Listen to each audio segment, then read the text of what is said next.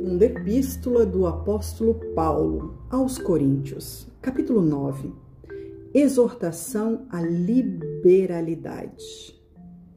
Quanto à administração que se faz a favor dos santos, não necessito escrever-vos, porque bem sei a prontidão do vosso ânimo, da qual me glorio de vós para com os macedônios, que a Caia está pronta desde o ano passado. Vosso zelo tem estimulado muitos. Mas enviei estes irmãos para que a nossa glória acerca de vós não seja vã nesta parte, para que, como já disse, possais estar prontos, a fim de, se caso os macedônios vierem comigo e vos acharem desapercebidos, não nos envergonhamos nós, para não dizermos vós deste firme fundamento de glória.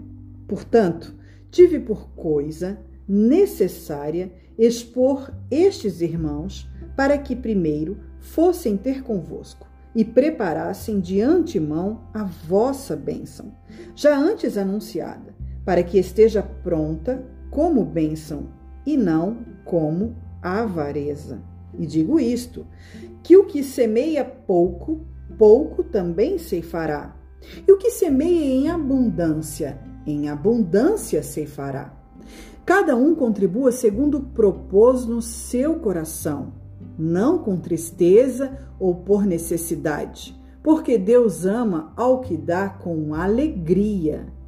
E Deus é poderoso para fazer abundar em vós toda graça, a fim de que, tendo sempre em tudo toda suficiência, abundeis em toda a boa obra.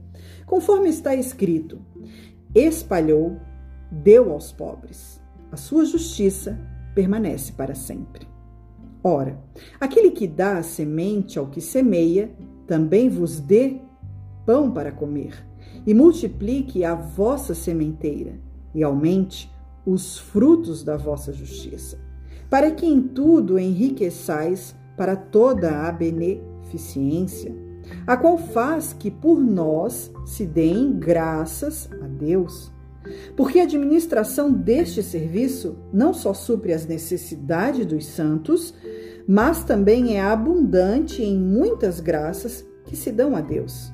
Visto como, na prova desta administração, glorificam a Deus pela submissão que confessais quanto ao Evangelho de Cristo e pela liberalidade de vossos dons para com eles e para com todos, e pela sua oração por vós, tendo de vós saudades, por causa da excelente graça de Deus que em vós há.